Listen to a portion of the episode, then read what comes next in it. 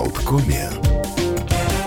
Ну а мы продолжаем. Утро на Болткоме. И сегодня еще несколько интересных событий, интересных календарных дат. В частности, в 1960 году в Соединенных Штатах Америки в этот день появился в продаже роман Харпер Ли «Убить пересмешника». Книга эта стала большим событием. Они говорили, что это самая читаемая в 20 веке книга о расизме. Главный герой ее Атикус Финч – это э, белый мужчина, адвокат, который помогает э, темнокожим, несмотря на то, что он из-за этого становится в городе, ну, скажем так, не самым э, популярным человеком. Очень многие его считают, э, дескать, предателем белой расы. А он пытается защитить невинно обвиняемого темнокожего парня и пытается бороться с несправедливостью. Книжка эта написана от лица девочки, и поэтому это очень такой трогательный, интересный рассказ, который вот как будто бы глазами ребенка мы наблюдаем все эти взрослые баталии. Книга эта Харпер Ли была единственной, которую написала эта писательница. Ее настоящее имя Нелле, и, э, которое представлялось перевернутое имя бабушки Элен, Харпер Ли – это авторский псевдоним. Она дружила с Труманом Капоте. Некоторые, кстати, говорили о том, что он помогал ей написать эту книгу, но это вот до сих пор вот тема литературоведческих дискуссий. Есть очень хороший фильм. Э, он появился тоже вот в 60-е, если я не ошибаюсь, годы, и там сыграл Грегори Пек. Э, прекрасный совершенно актер, он там и «Золото Маккена», и много других там было громких фильмов, но он как-то очень попал в эту роль, и мне кажется, что это была вот одна из его самых ярких ролей в жизни. Действительно, очень гуманистичный, гуманный фильм, который эм, тоже вот произвел большое впечатление. По-моему, он получил премию «Оскар» в том году, в котором он был снят. Эм, вот Харпер Ли, я сказал, что она больше ничего не написала. У нее был второй роман «Пойди, поставь сторожа». И эту рукопись второго романа считали утерянной, и она появилась уже после смерти Харпер Ли ее опубликовали в 2015 году, но там тоже было много споров, являлось ли это черновиком, законченной рукописью или нет, но тем не менее вот вторая книжка ее э, тоже появилась, хотя такого же успеха она не имела. Э, Еще в этот день, э, в 1924 году, то есть 99 лет назад, было принято решение о переименовании столицы Норвегии. Э, вот э, город Осло раньше назывался э, Христиании. Вот, и затем вот из Христиании он был переименован в Осло, и случилось это уже в 25 году, вот с 1 января. Официально его начали таким образом называть. А еще в этот день, в далеком 70-м году, группа Three Dog Night, то есть «Трехсобачья ночь», это тоже очень интересная, забавная история. Группа так называлась, потому что говорят, что вот эскимос, если холодная ночь, они кладут рядом с собой одну собаку, а если ну, очень холодная ночь, то кладут вторую собаку рядышком. И вот Three Dog Night это должно означать, ну, совершенно какая-то апокалиптически вот холодная ночь.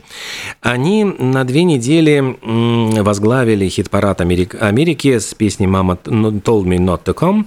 Она стала и в Британии, и в Соединенных Штатах Америки популярной.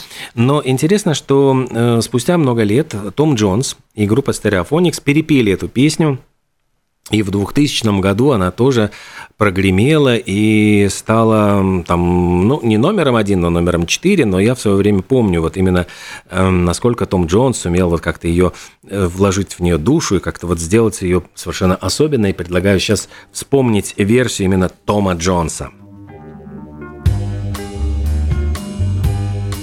Want some whiskey in your water, sugar in your tea. What's all these crazy questions they're asking me? This is the craziest party that could ever be. Don't turn on the lights, cause I don't wanna see. Mama told me not to come. Mama told me not to come.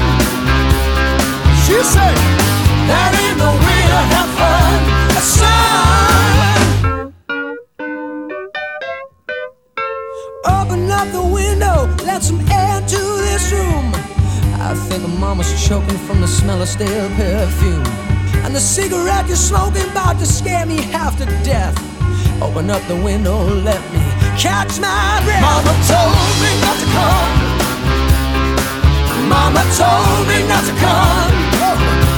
She said that ain't the way to have fun, son. That ain't the way to have fun, son.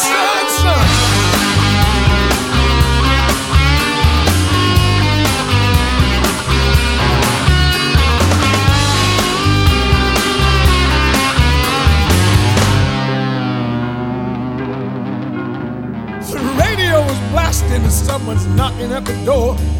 I'm looking at my girlfriend, she just passed out on the floor. I've seen so many things I ain't never seen before. Don't know what it is, but I don't wanna see no more. Mama told me not to come. Mama told me not to come.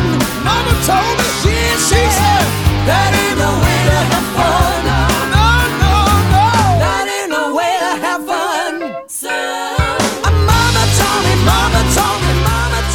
Ну что, мама просила не приходить.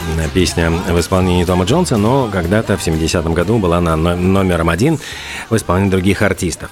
Вот э, по поводу мамы приходить, не приходить, вот я думаю, что долго теперь не будет э, желанным гостем в Риме турист, который э, проживал в Бристоле, но приехал вот он погостить. Э, у него какая-то болгарская фамилия Димитров. Приехал он погостить в Италию, ну и, естественно, посмотреть достопримечательности. Какая самая главная римская достопримечательность? Колизей, конечно же, где когда-то происходили битвы гладиаторов. И э, вообще берегут его как зеницу ока, пытаются как-то для туристов, которые пытаются, значит, унести какой-то сувенир, камушек с э, руин Колизея, специально привозят из ближайшей каменоломни, самосвалами разбрасывают камушки, вот говорят, это берите, ну, якобы, значит, из Колизея, а вот ничего больше не из стен не выковыривайте, пожалуйста. И дело в том, что вот буквально в конце июня этот самый Димитров, который приехал, э, не нашел ничего лучшего, как нацарапать на стене Колизея Иван плюс Хейли 23. Ну, это вот имя его невесты. Э, Полиция узнала об этом из социальных сетей. Там несколько человек засняли видео с его поступком, ну или просто вот чтобы его по- по- постыдить а или прославить, я уж не знаю, выложили эти видео. И затем вот его, э, я понимаю, что его теперь вот собираются судить, и э, если его признают виновным, ему грозит штраф, ни много ни мало, 15 тысяч евро, и может даже тюремное заключение сроком от 2 до 5 лет. Э, Ну, узнав об этом, он написал мэру Рима такое покаянное письмо, попросил прощения у итальянцев и всего мира, и говорит, я осознал, в общем, всю глубину и безобразие своего поступка только после того, как все произошло.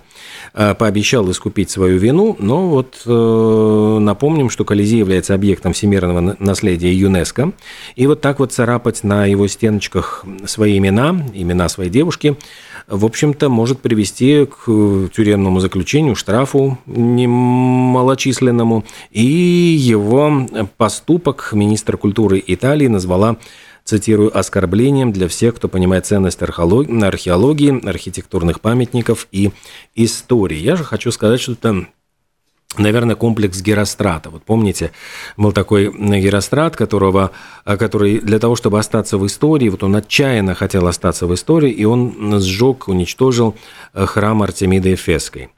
И это был удивительной красоты храм, э, который вот сгорел, и тогда решили придать его забвению, вычеркнуть его имя из истории, но благодаря вот этому случаю все равно имя Герострата осталось. Э, Как бы вот не пытались его забыть, но вот это со- сработал эффект, чем больше вот его вычеркивали, тем больше он остался в истории, хотя и как символ вот какого-то такого бессмысленного уничтожения, вот желания эм, за- закрепиться любой ценой в истории, но вот, э, наверное, этот Димитров примерно так же в истории и останется. Ну уж не знаю, как Герострат или нет. Эм, у Твиттера появилась, появился конкурент. Вот это приложение, которое разработал Марк Цукерберг, которого там очень громко называли вообще убийцей Твиттер. А, Ну, в самом деле, там за недельку, там, по-моему, 100 миллионов подписались, ну, в общем, как бы завели аккаунты. Но сейчас вот этот э, проект Марка Цукерберга уже обвиняют в цензуре. Вот эта новая платформа, э, ею так она достаточно при такой поддержке активной и рекламе раскрутилась, но сейчас посыпались жалобы на то, что в ней введены ограничения и цензуру, и когда э, Цукерберг анонсировал свой проект, он уверял, что это будет бесплатная и открытая платформа. Так вот заявил журналист-расследователь Май, э, Майкл Шелленберг. Э, который в свое время э, критиковал цензуру Твиттера. Ну и вот в числе э, примера он привел записи, которые сделал консервативный очень комментатор Хоган О'Нейли. Он, его банили и в Твиттере, и он перешел, значит, в Триц и запустил пост «Вот я хочу там разоблачить коррумпированное правительство Байдена». Вот вдруг так, ну, написал, ну, обвинил американского президента там в коррупции там и так далее. И тут же его аккаунт пометили, и когда люди пытаются подписаться на него, им присылают сообщение. Вы уверены, что хотите на него подписаться? В этой учетной записи неоднократно публиковалась сложная информация, которая была проверена независимыми специалистами. Ну и получают аналогичное предупреждение. Ну и, собственно говоря, вот сейчас на этой основе обвинили в цензуре Триц, но хотя, с другой стороны, согласитесь, э, мне кажется, вот так огульно кого-то в чем-то обвинять публично, это тоже не дело, и, знаете, вот как потом скажет, извините, ошибочка вышла, а какой-то осадочек останется. Ну, то есть э, я в принципе, считаю, что э, ведь его не забанили, его, его просто вот обвинили, ну, сказали, что вот он публикует несоответствующую истине информацию. Что еще такого вот э, приключилось, пока вот мы с вами находились на отдыхе? Ученые заявили о том, что потепление климата заставляет пчел просыпаться раньше срока. Ну и казалось бы, ну проснулись раньше срока и чего там, ну больше сделают, больше меда соберут. Но нет. Британские ученые но все-таки вот будем им верить, заявили, что из-за потепления климата пчелы просыпаются на несколько недель раньше, и это угрожает опылению таких культур, как яблоки и груши. Дело в том, что из-за этого раннего пробуждения они теряют синхронизацию с цветением растений, то есть они проснулись, а э, жрать-то еще нечего. То есть вот они, бедные, на голодный желудок вылетели – и у них не будет, ну, говорят, вот из-за этого голода не будет достаточной энергии, то есть, ну, они, им 6 или 7 дней придется на голодном пайке сидеть. Э, только через 7 дней начнут цвести все эти вот эм, э, яблочки и груши, и говорят, что эти несчастные пчелы могут настолько притомиться, что и дальше уже не захотят заниматься делами. Э, ну а в результате пострадаем мы люди, то есть урожаи яблок и груш э, будут гораздо ниже, ну и во всяком случае все это стоить будет гораздо дороже. Неприятно, согласитесь, да. Еще вот из мира курьезного музыки, но это вот скорее э, даты календаря, в 1900, 2015 году один из э, вокалистов шотландского бойс-бенда Rewind, Джеймс МакЭлвар, э, буквально, говорят, вот чудом остался в живых. Дело в том, что он упал в обморок от теплового удара на борту самолета, который летел из Станстеда в Глазго.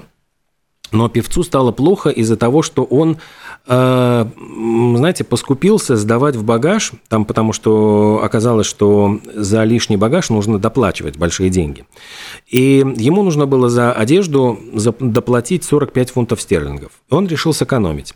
Натянул на себя все 12 слоев одежды, и за время полета ему реально стало плохо, его чуть ли, в общем, получил тепловой удар, его еле-еле откачали. Потом вот как, знаете, как эту луковицу снимали все эти одежки, и горько плакали, потому что, ну вот, э, так человек вот сэкономил, называется. Потом на лекарствах, я думаю, гораздо дольше, больше потратился. Ну, а в 2009 году у нас есть повод послушать Black Eyed Peas, песня «I Got a Feeling». На 14 недель возглавила хит-парад синглов в США, причем она до этого, значит, был бум-бум-поу у них на первом месте, поэтому практически сами себя сбросили с первого места, и она стала четвертой в истории э, чартов группы, которая сменила саму себя на первом месте. Предыдущие были Beatles, Boys to Men и Outcast.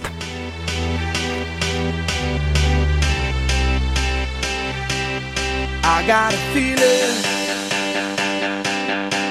that tonight's gonna be a good night. That tonight's gonna be a good night. That tonight's gonna be a good, good night. A feeling that tonight's gonna be a good night. That tonight's gonna be a good night. That tonight's gonna be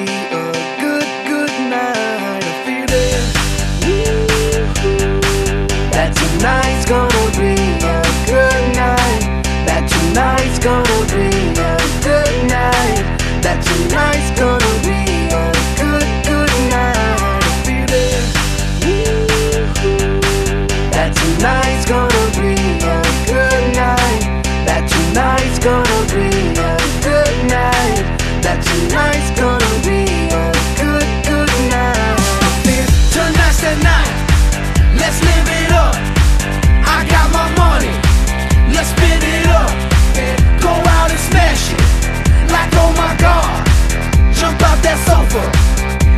it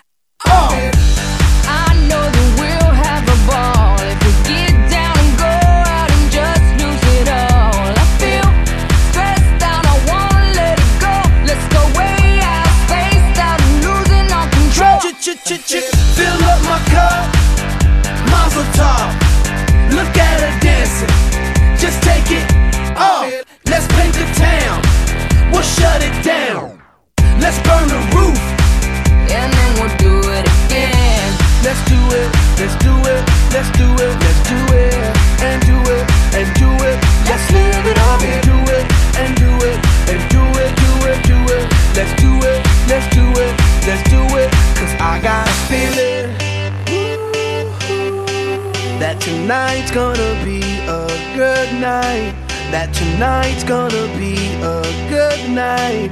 That tonight's gonna be a good, good night. A feeling that tonight's gonna be a good night.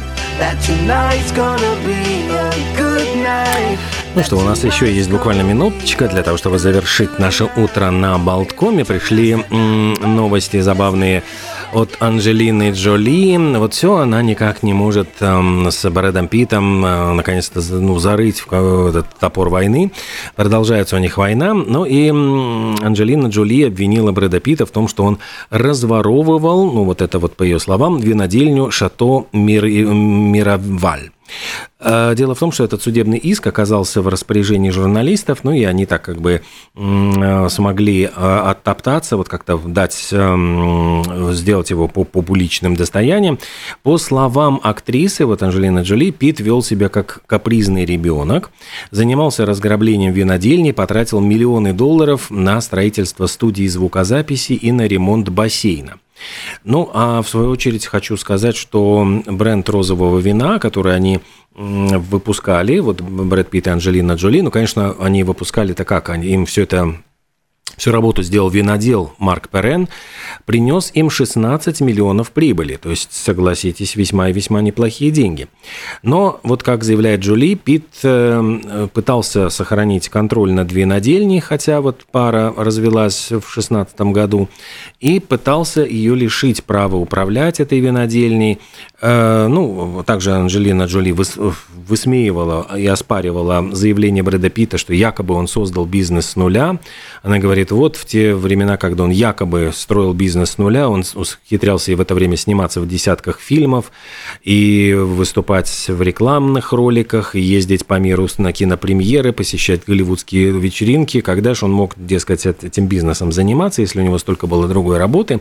Ну, а сам Пит э, говорил, что у них были взаимные обязательства по отношению к, к этой винодельне, и они договаривались не продавать доли в бизнесе без согласия друг другу, а это соглашение Джули нарушила. Так что есть, мне кажется, серомяжная правда и в его словах.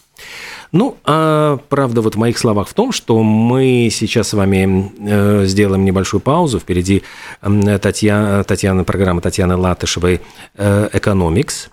А затем мы с вами сможем э, встретиться с совершенно замечательным, прекрасным скрипачом и дирижером э, Дмитрием Ситковецким. И это произойдет уже после 11 часов.